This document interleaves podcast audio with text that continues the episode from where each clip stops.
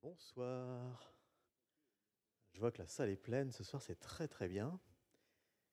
Alors, ce soir, nous avons euh, le plaisir de recevoir euh, un homme d'affaires suisse, un investisseur, mais euh, pas que, puisqu'en réalité se cache derrière cet homme un véritable passionné de vin, notamment des vins de Bordeaux, vous allez le voir.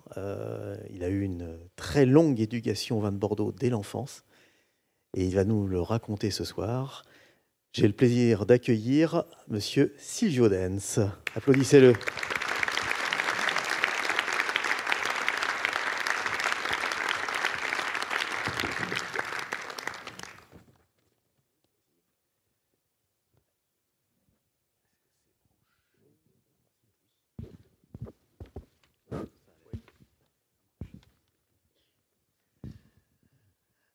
Alors, Silvio, on va commencer très simplement par votre papa.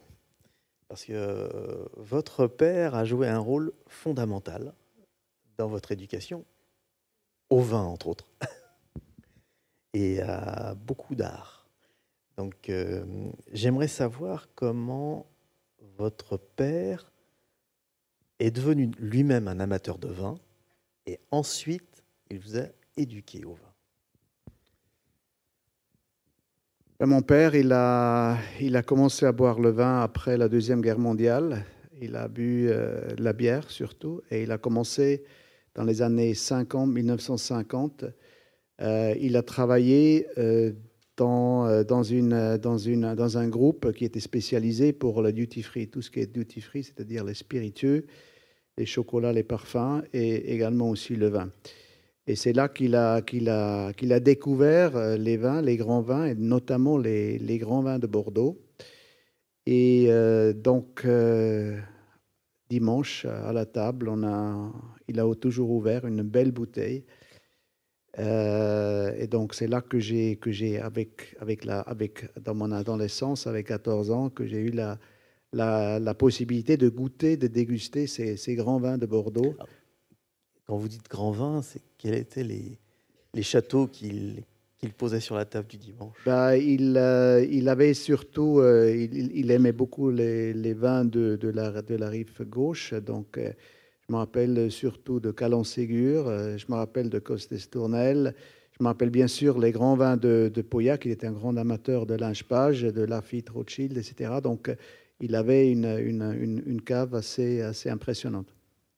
Très, très conséquente. Et d'ailleurs, il, il l'achetait en primeur, lui, déjà dans les, dans les années 60, 70. Oui, je me rappelle dans les années 70 parce que je devais euh, euh, apporter les vins dans la cave. Donc il m'a toujours dit ne laisse pas tomber, c'est, c'est une petite fortune que tu as en main. Et moi j'avais 12 ans, 13 ans, donc j'avais, euh, je ne savais pas ce que c'était comme vin. Et bien sûr, quelques années plus tard, je savais ce qu'il, avait dans la cave. Et euh, au-delà d'être amateur de vin de Bordeaux, il s'est quand même initié au vin d'une autre manière, c'est-à-dire qu'il a planté sa vigne. Oui, il a planté sa vigne parce que je crois qu'il était attaché surtout avec euh, des raisins, les, les vins, et il a, il a acheté avec son, euh, son cousin, il a acheté un petit vignoble, c'était du, du pinot noir euh, au bord du, euh, du Rhin, c'était quelques arts, et nous avons, euh, je dirais pas le plaisir, mais nous avons dû travailler dans les vignes, euh, quand- mon frère et moi, à l'âge de 12-13 ans. D'accord. Et c'était le meilleur vin qui soit. Oh, en Suisse, on ne peut pas être très fier parce qu'il nous manque quand même un peu de soleil. Et je dois dire que le, le pinot, le pinot noir, c'est c'est pas tellement, c'est pas mon cépage préféré. les bourguignons qui sont dans la salle vont être ravis. à, la, à la même époque, vous commencez votre cursus euh, en apprentissage dans la banque euh, à l'adolescence. Et ça va vous éloigner un peu du monde du vin, mais pas tellement pour y revenir après.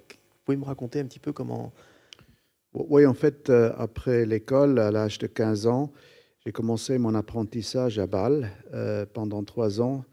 Euh, en fait, dans cet apprentissage, on travaille pendant trois jours à la banque et on suit l'école pendant deux jours. Et après trois ans, on reçoit un certificat du gouvernement. Euh, et j'ai fait cette, cette, euh, cet apprentissage, cette étude, et je, je, suis parti après en Angleterre pour continuer mes, euh, ma formation. Et ensuite, à l'âge de 19 ans, à, Lausanne, où j'ai travaillé dans, une, dans un département de finances d'une grande, d'une grande société. Et, et c'est après ce moment-là que vous partez aux États-Unis, c'est ça? Ah, en fait, oui, j'ai travaillé euh, en 1997, 1977 euh, à Lausanne chez Philippe Maurice. Et Philippe Maurice m'a donné la possibilité euh, de travailler pendant un an à Milwaukee dans une brasserie, dans, le, dans le département de marketing. Et je suis parti en 1999 jusqu'en 1980. 79 jusqu'à 80. Ouais. Merci. 79. 79, comme on dit les Suisses, 79 et 80.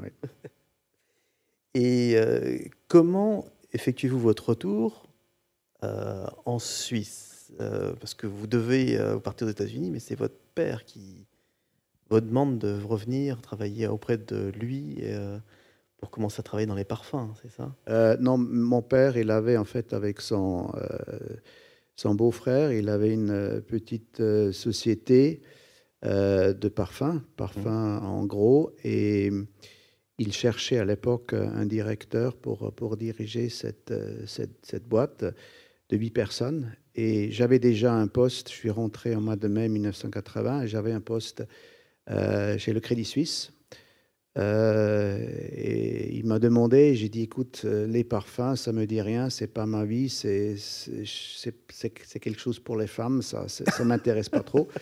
Et pour finir, euh, il a dit, bon, ben, si tu peux rester quand même peut-être un ou deux ou trois mois jusqu'on trouve quelqu'un.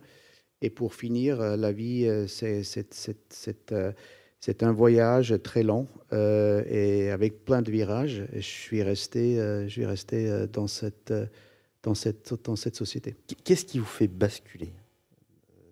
Parce que le parfum, c'est pour les femmes, mais euh, qu'est-ce qui vous oh, oh, séduit, en fait, dans le... en, fait, on a, on a acheté les parfums à l'étranger. Donc, on a acheté à Paris, on a acheté à Singapour, on a acheté aux États-Unis. Euh, on a acheté au marché parallèle pour les vendre en discount. Et donc, c'était un peu aussi le, le trading qui m'a intéressé. C'était les voyages qui m'ont intéressé. Euh, de, de, rencontrer euh, des, des, autres personnalités, des autres cultures. Et pour finir, j'ai vu qu'il n'y a pas une grande différence entre, euh, entre un trader à la banque et un trader de parfum. D'accord. Ça vous a un peu rassuré, vous êtes dit. Oui, c'est ça. et au début des années 80, votre père vous initie à son tour à, à l'achat en primeur. Donc, du coup, vous, à votre tour, vous commencez, comme votre père, à acheter des vins en primeur. Oui, donc euh, mon père, il a acheté déjà dans les années 70, euh, comme j'ai déjà dit tout à l'heure. Et moi, j'ai commencé en 1982. C'était un très bon millésime, comme nous savons. Euh, j'ai acheté mes premières primeurs en 1982 à l'âge de 26 ans. D'accord. Et et en 82, vous achetez quoi comme vin euh, À 26 ans, euh, Je, me, rappelle, c'était surtout les. Je pouvais pas me, même si les prix étaient, euh, étaient bien plus bas qu'aujourd'hui, mais j'avais pas l'argent pour acheter des Lafitte et les moutons à l'époque, même si c'était 30, 40 ou 50 euros, c'était, c'était, c'était beaucoup. Et j'ai acheté surtout de l'inchepage, ce qui était pendant longtemps un de mes vins préférés. Sylvie Caz va être toujours d'ailleurs. Et comment euh, votre père décède Alors, vous, vous développez l'entreprise avec votre père et avec votre oncle. Euh, vous passez d'une société de neuf personnes, parce que vous êtes le neuvième homme de la, de la société, à une petite entreprise de 140 magasins, c'est ça? Oui, 140 euh, magasins après 20 ans. Après 20 ans, ce qui est vite, ce qui est rapide quand même. Oui, c'était rapide. Bon, les premiers dix ans, c'était un peu plus lent. Ça, ça commençait à s'accélérer dans les années 94, 95. Euh, et c'est à ce moment-là qu'on a ouvert euh, presque un magasin chaque mois. Donc c'était une, une période très intense. Ah, effectivement, oui. Et, euh, et en 97, il se passe quelque chose de dramatique dans votre famille. C'est votre père décède. Et vous cède à vous et à votre frère sa cave. Qu'est-ce que vous en faites de, cette cave? Bah Oui, c'était en 97, c'était Pentecôte, c'était dimanche. Euh, ben on avait cette, cette, cette, cave, évidemment, on l'a on a partagée entre nous. Pour, pour nous, c'était exclu qu'on les, euh, qu'on les vend aux enchères. Euh, il y avait beaucoup de vins qu'on ne pouvait pas les boire parce qu'il y avait des, des, quantités assez importantes quand même. Et, nous avons aussi notre, nos, propres, nos propres caisses que nous avons achetées en primeur. Donc on les a gardées. Mon frère, en 1996, il a, il a acheté un hôtel euh, au lac des Quatre Cantons euh, en Suisse. Euh, et donc il a constitué sa cave, la cave de l'hôtel, qui était une des meilleures dans la Suisse centrale, parce qu'il a dit j'aimerais partager les, les, flacons, les bouteilles de mon père avec des, autres amateurs de vin. Du coup, c'est devenu la, la, cave de l'hôtel. Tout à fait, oui. C'est une belle manière de, le, de perpétuer la... Euh, absolument, et, justement de partager avec des, amateurs, des autres amateurs de, vin. Euh, je trouve que c'est beaucoup plus... C'est beaucoup plus marrant de, pouvoir partager une bouteille avec des amis que de boire seul. Ça, c'est une bonne devise. Et un an après, vous décidez avec des amis de vous aventurer sur le terrain de la viticulture et vous allez euh, acheter un domaine à plusieurs, euh, non pas à Bordeaux, mais euh, en Espagne. Oui, effectivement, en 1994, j'ai créé avec cinq amis un négoce de vin spécialisé pour le vin de Bordeaux à Zurich. Oui. Également une vente aux enchères qui existait toujours, les deux. Et c'était un peu l'idée, c'était euh, de pouvoir acheter en primeur les, les grands vins de Bordeaux, notamment les, les, vins un peu plus difficiles à obtenir. Donc, par exemple, une caisse ou deux caisses de Pétrus euh, en achetant encore 100 caisses de linge-page euh, et pouvoir distribuer après les linge-pages et, et, de, et de partager la caisse de Pétrus, entre, entre nous six. Parce qu'il n'y avait pas assez pour, pour les clients, la demande était là. On a dit on garde les, les grands bouteilles pour nous, on les partage entre nous. Et c'était un peu euh, cet esprit. Et effectivement, en 1998, on avait envie d'acheter euh, un domaine. Euh, Bordeaux était, difficile, on n'a pas trouvé une propriété. Et on, nous a proposé ce vignoble en, Catalogne, une heure et demie de, Barcelone, qui faisait 15 hectares, une vieille maison, deux pas de, la mer avec une belle vue, et pour finir, qu'on a, qu'on a, qu'on a gardé comme, comme une propriété d'Obi. Oui, vous l'avez toujours. Oh, qu'on a toujours, oui. C'est le Clos d'Agone. Le Clos d'Agone, oui. Et est-ce que à cette époque-là, en 98, quand vous investissez en Espagne, est-ce que les enjeux économiques euh, étaient les mêmes qu'aujourd'hui quand on voulait investir dans du vin, dans une propriété viticole Est-ce que les enjeux étaient les mêmes que si en 2019 on veut investir dans une propriété pour vous euh, euh, L'Espagne à l'époque n'était pas si connue comme aujourd'hui. on parlait beaucoup des, vins de Rioja. Il y avait les premiers, euh, les grands vins ou certains grands vins de, de Ribera del Duero, notamment avec Peter Sissek qui a créé son premier euh, millésime Pingus en 1995. Euh, donc c'était, c'était assez difficile de vendre les vins d'Espagne et surtout les vins pas très connus. Heureusement, nous avons eu notre négoce de vin en Suisse. Ça nous a permis d'absorber une certaine nombre. Mais à part ça, c'était difficile. Et évidemment, les, les prix de revient euh, était supérieur. Euh. ouais, donc c'était difficile de vendre les vins et de pouvoir de gérer, euh, de créer un, profit. Hein. Donc vous n'avez pas du tout gagné d'argent euh Non, non, en fait, c'était plutôt pour, pour avoir un demeure de vacances avec un swimming pool, avec une maison et avec les amis, mais avec une taille humaine de, de, 15 hectares et à peu près 20 000 bouteilles de vin. Est-ce que ça a été riche d'enseignements? Pour vous dans la gestion d'un domaine viticole en Espagne pour après, quand vous arrivez à Saint-Émilion, est-ce que ça vous a permis de, de comprendre plus vite euh C'était une belle expérience parce que j'ai vu ce qu'il faut faire et ce qu'il faut, ce qu'il faut pas faire. Donc il faut déjà commencer à ne pas investir euh, euh, dans un domaine viticole avec des amis ou, avec, ou à plusieurs parce que ça crée toujours des problèmes parce que chacun il a ses idées, il pense de, pouvoir faire mieux. Et pour finir, on commence à, se, battre, à se bagarrer. Et ça, ramène à rien. Donc, c'est pour ça que, je préfère aujourd'hui, comme, euh, ici à Bordeaux, euh, d'être mon, propre maître. Et alors, comment, euh, arrivez-vous à Saint-Émilion? C'est le hasard C'est le, les amis Non, c'est n'est pas, pas le hasard. En fait, en 2000, j'ai vendu la chaîne de parfumerie à Mariano. en 2001, j'ai c'était toujours ma rêve d'avoir une propriété à, Bordeaux. Euh, j'avais des amis euh, d'un côté des, propriétaires, mais aussi euh, des négociants par l'achat, par, par mon activité de négoce en Suisse.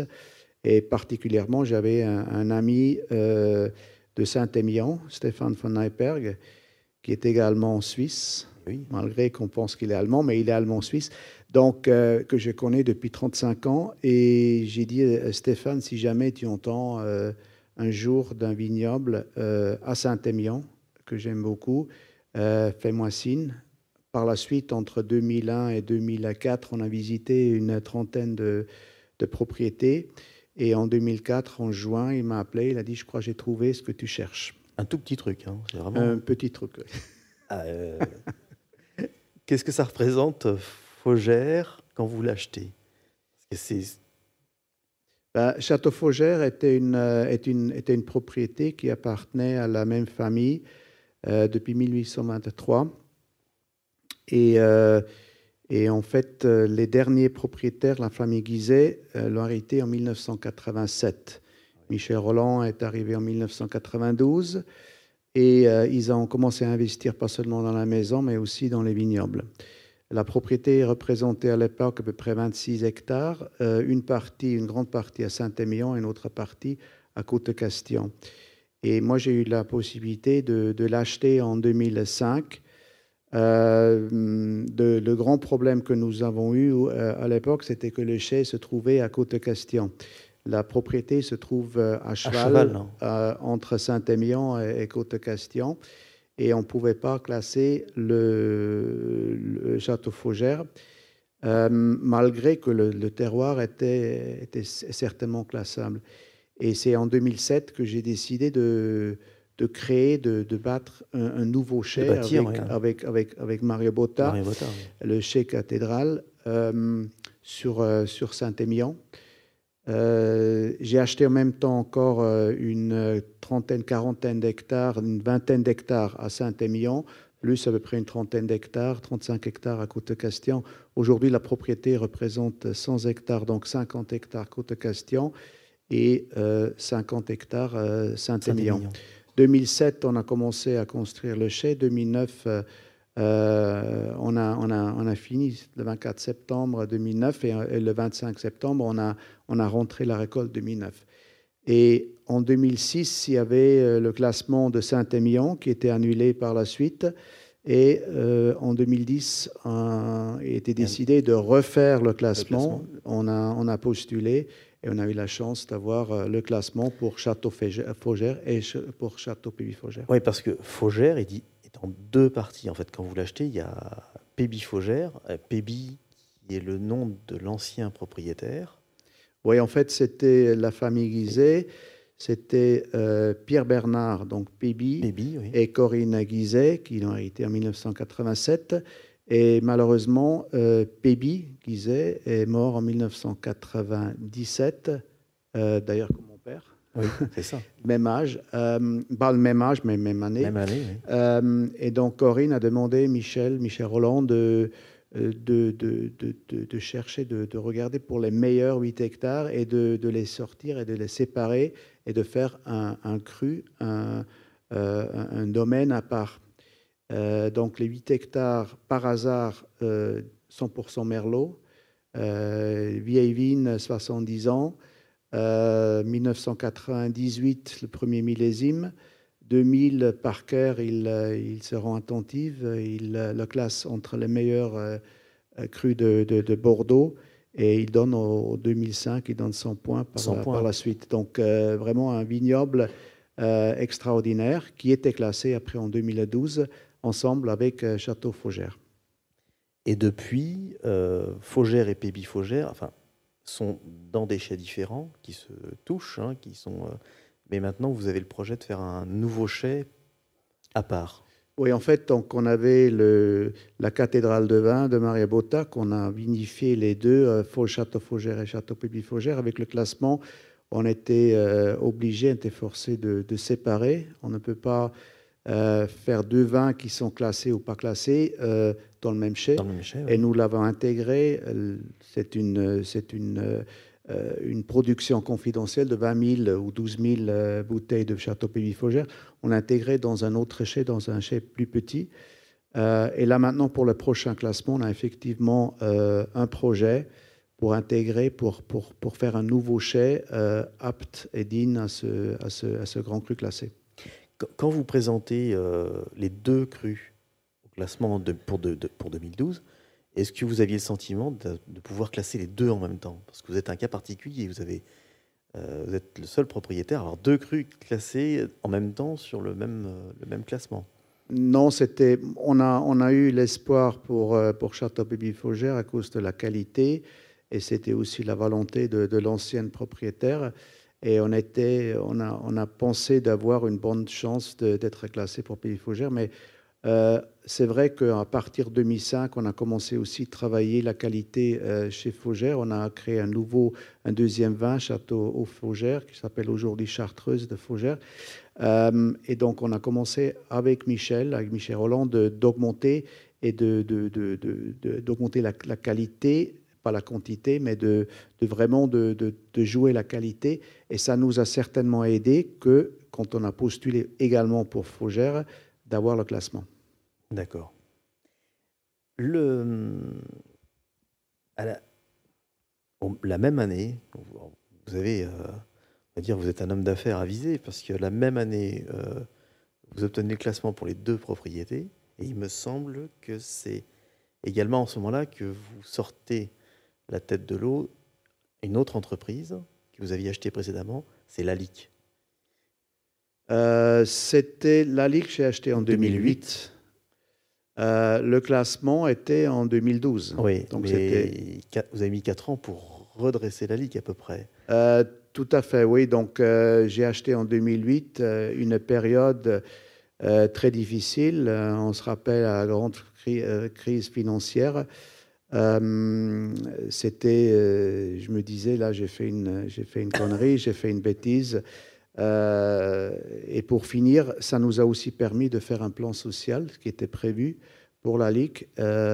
et en 2010, on, a, on faisait les premiers profits.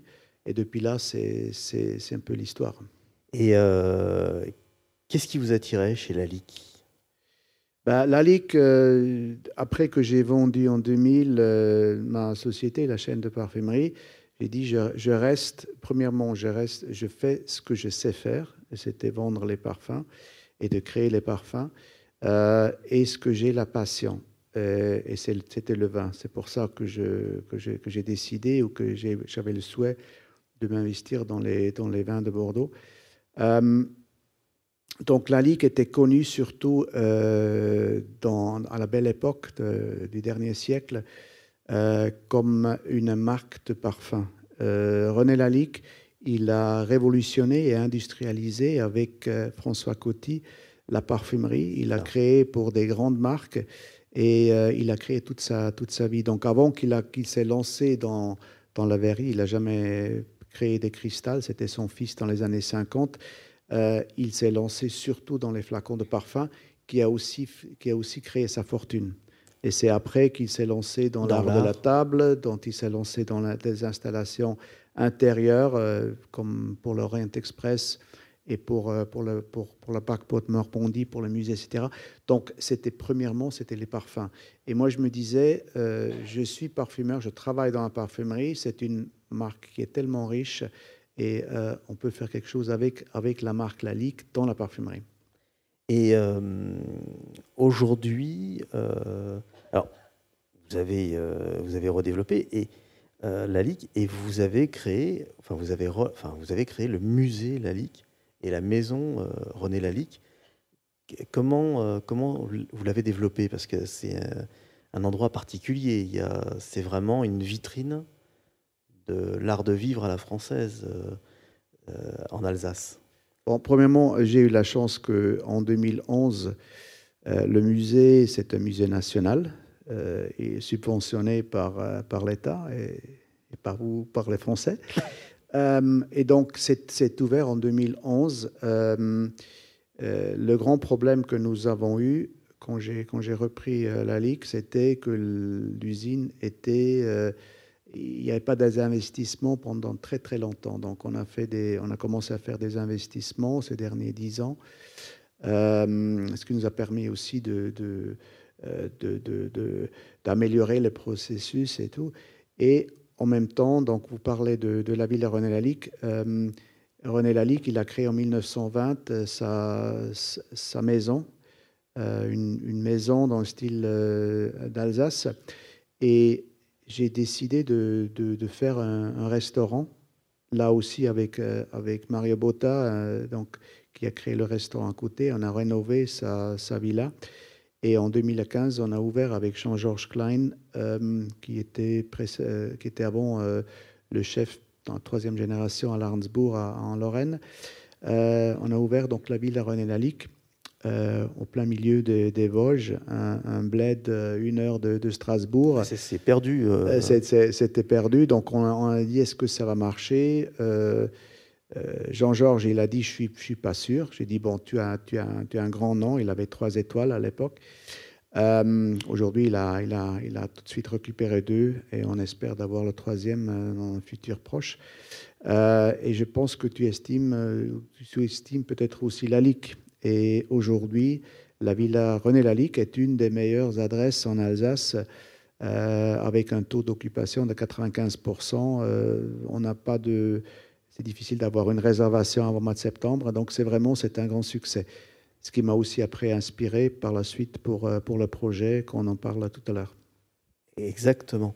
Et comment, euh, enfin, vous avez réussi à structurer la LIC avec euh, différents produits, différentes. vous parlez des piliers, je crois que c'est six ou sept piliers de, de la ouais. Qu'est-ce comment en, fait, oui. Donc René Lalique, dans sa première vie, était était bijoutier. Il a créé des, pièces de bijoux.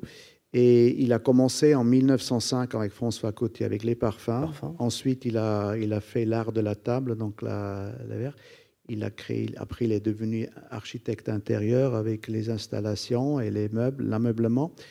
Et il a, fait des, il a créé des pièces d'art, donc des pièces uniques avec la technique cire perdue, euh, qui est une vieille technique qui est, qui est utilisée par, par, les, par Auguste Rodin et d'autres pour le bronze.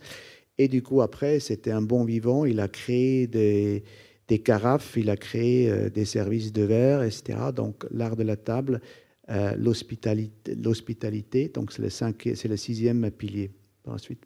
Et ça, vous avez tout redéveloppé en fait sous la marque.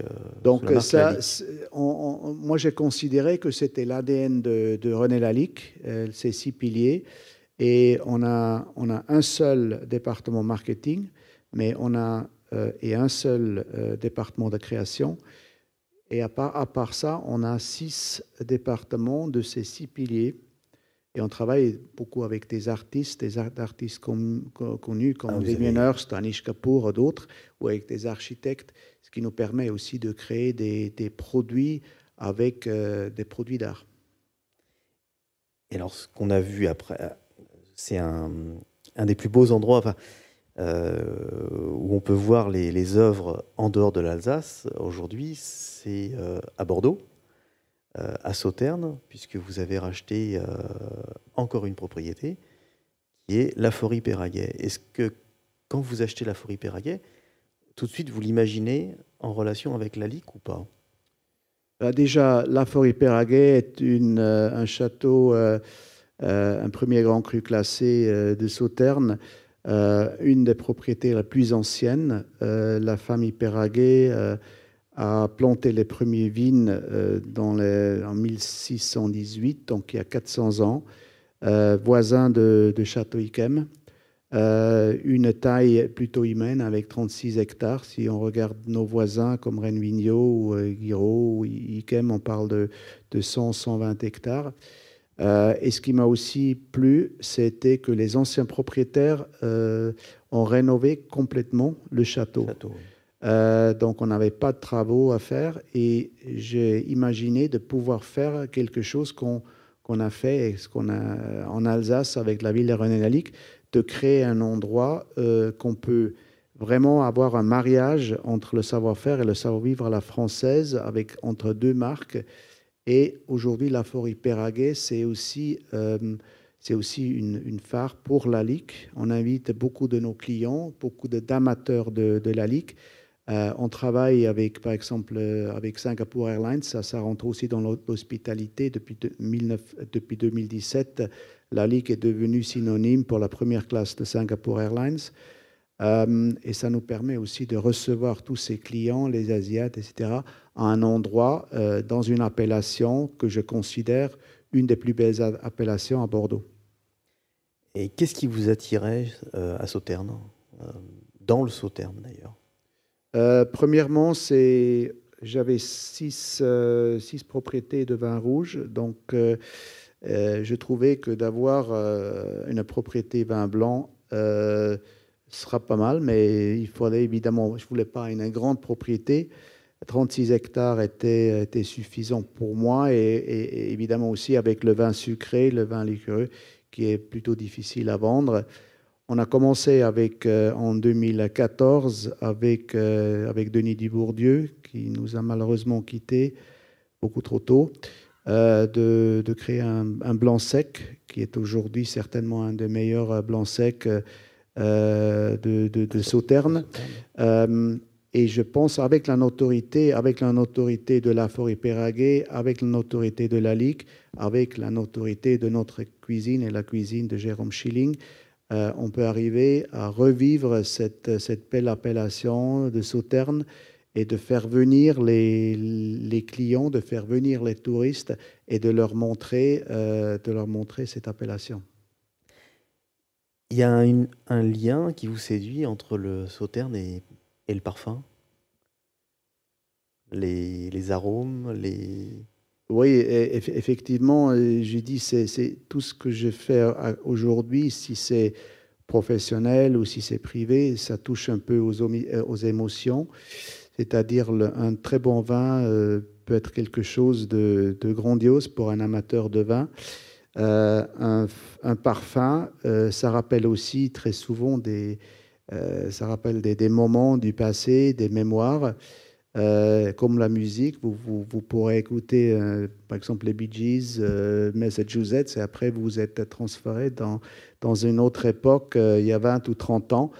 Et, et, tout ça, c'est, sont, des, sont des émotions, l'art, le parfum, le vin, le cristal, pourquoi pas qui, ont quelque chose ensemble et qu'on peut, euh, avec des synergies, qu'on peut, qu'on peut créer des, belles choses.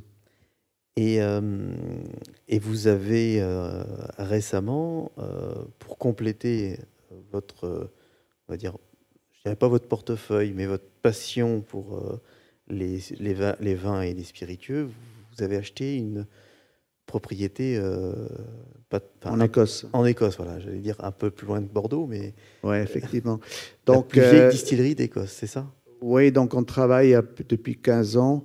Moi, personnellement, depuis, depuis 11 ans avec, euh, avec Macallan, qui est une, une marque, euh, une des plus belles marques en Écosse.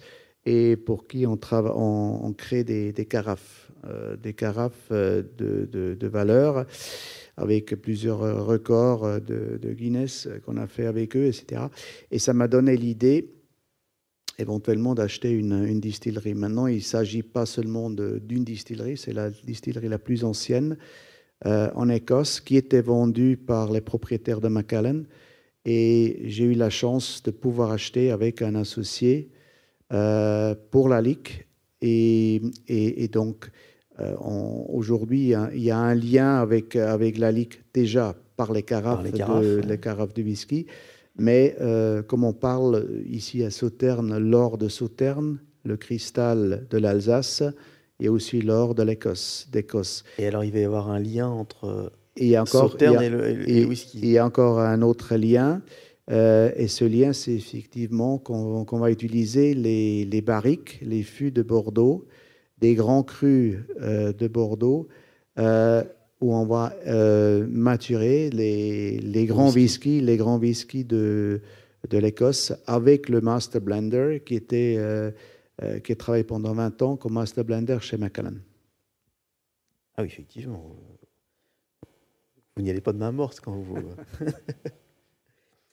le, quand vous, vous investissez à, à à Sauternes, la situation de l'appellation n'est pas très optimiste.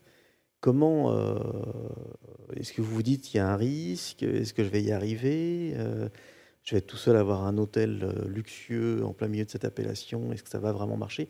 Comment vous, vous observez cette appellation? Comment vous la bah, je, pense qu'il y a une, bonne raison pourquoi euh, des gens comme, euh, ou des sociétés comme LVMH, comme Peugeot, comme AXA, comme Bernard Magret euh, investissent dans cette, dans cette appellation.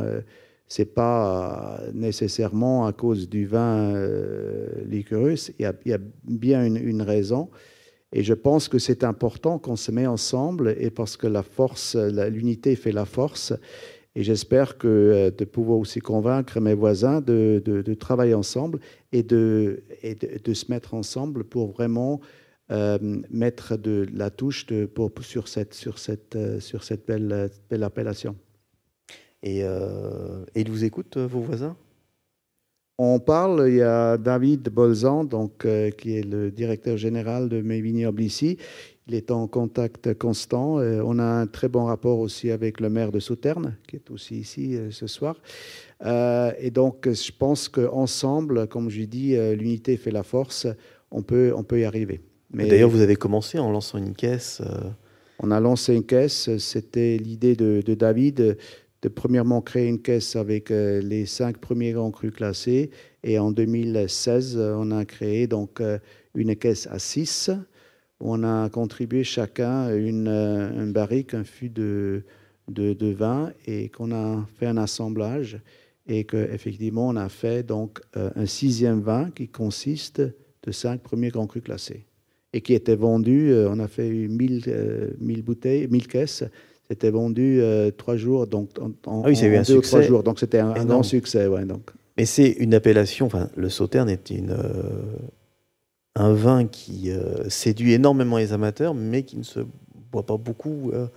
Alors, vous, vous avez lancé en même temps que le restaurant. Euh, On a lancé un, cocktail. qui s'appelle Sweets, avec des, glaçons, et avec des zestes d'orange, qui reprend les, arômes de, de Sauterne.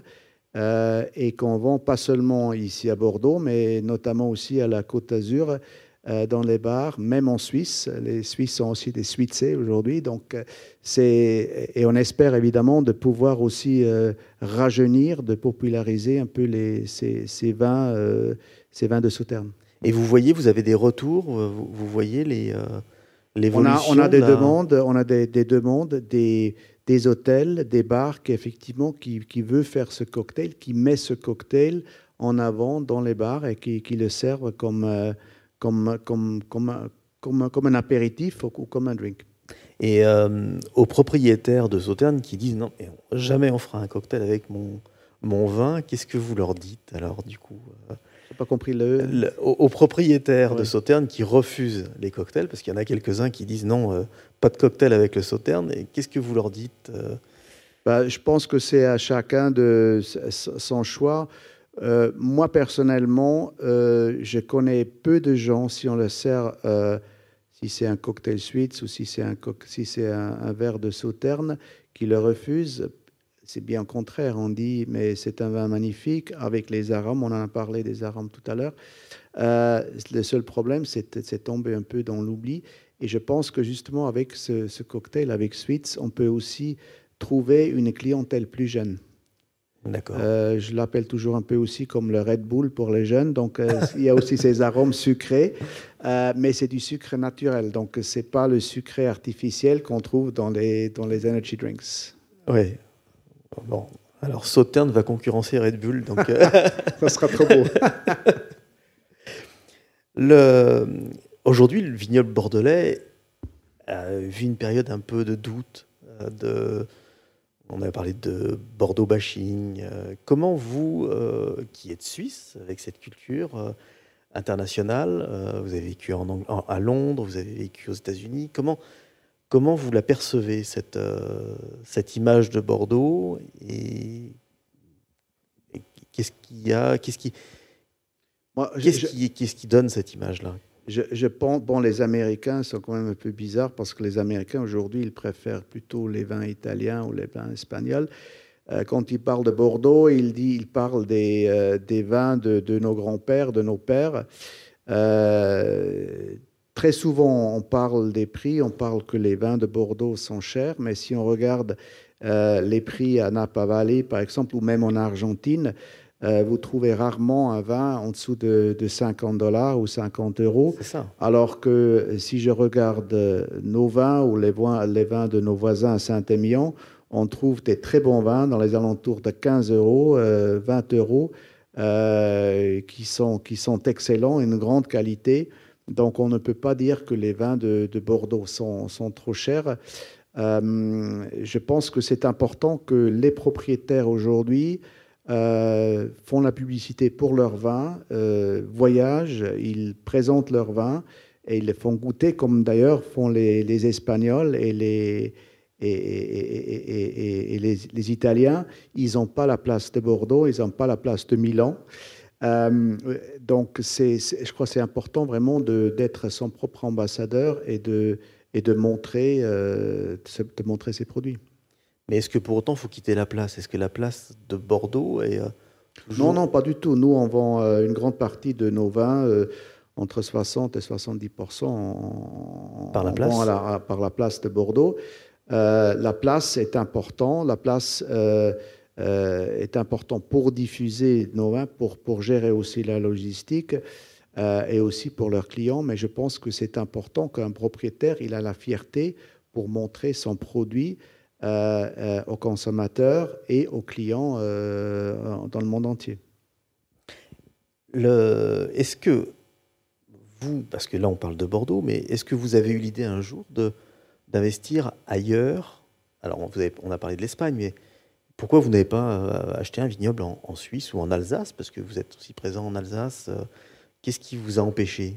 Le soleil hein, ou... Euh, certainement le soleil. Euh, je ne suis pas un fanat de Riesling ni de, Pinot Noir. Euh, et c'est vrai que euh, on a on a du Merlot au Tessin, mais évidemment c'est pas le, même vin. Et il nous manque euh, vraisemblablement il nous manque le soleil. Euh, mais on fait des très bons vins au, Lavon, euh, donc dans la région du, du, lac euh, Léman ou aussi au Valais. Euh, mais c'est- plutôt du vin blanc. C'est ça. Ouais. Et moi, je ne suis pas euh, un grand amateur de vin blanc. Je, je suis, sauf, sauf évidemment les, les vins de Sauterne, mais je bois surtout les, les vins rouges et les vins de Sauterne avec euh, euh, de temps en temps, mais pas, tous les jours non plus. Alors, bon, j'avais une dernière question avant de passer aux questions du public. C'est quel est votre plus beau souvenir de dégustation? Parce que vous en avez eu beaucoup avec euh, votre papa, puis après euh, au cours de votre carrière, mais est-ce qu'il y a un vin qui vous a ému particulièrement? Euh, effectivement, on a eu une dégustation. euh, C'était le 4 décembre dernier. Euh, on ah a, c'est récent. On a, on, c'était, c'était récent, oui. En fait, on a dégusté euh, Château Lafort Péraguet 1906 jusqu'à 1945, donc une période de 40 ans. Euh, on a la chance de, trouver encore chez nous euh, les, vieux millésimes. On a des verticales dans, des quantités suffisantes. Et on a bu un 1929 qui était, qui était un vin extraordinaire, pas seulement un grand millésime, mais pour la forêt Péraguet, probablement le, meilleur millésime. Et c'est vraiment, c'était un délice. Et, et en dehors de vos propriétés, est-ce qu'il y a un vin qui, je sais pas, il y a très longtemps, qui vous a ému Oui, c'était à peu près il y a 23, 24 ans. C'était à Zurich. c'était une bouteille de Cheval Blanc 1947. Euh, un petit vin de Saint-Émilion. Euh, un petit vin de Saint-Émilion, un très grand vin de Saint-Émilion. C'était, c'était une, une expérience inoubliable. J'imagine.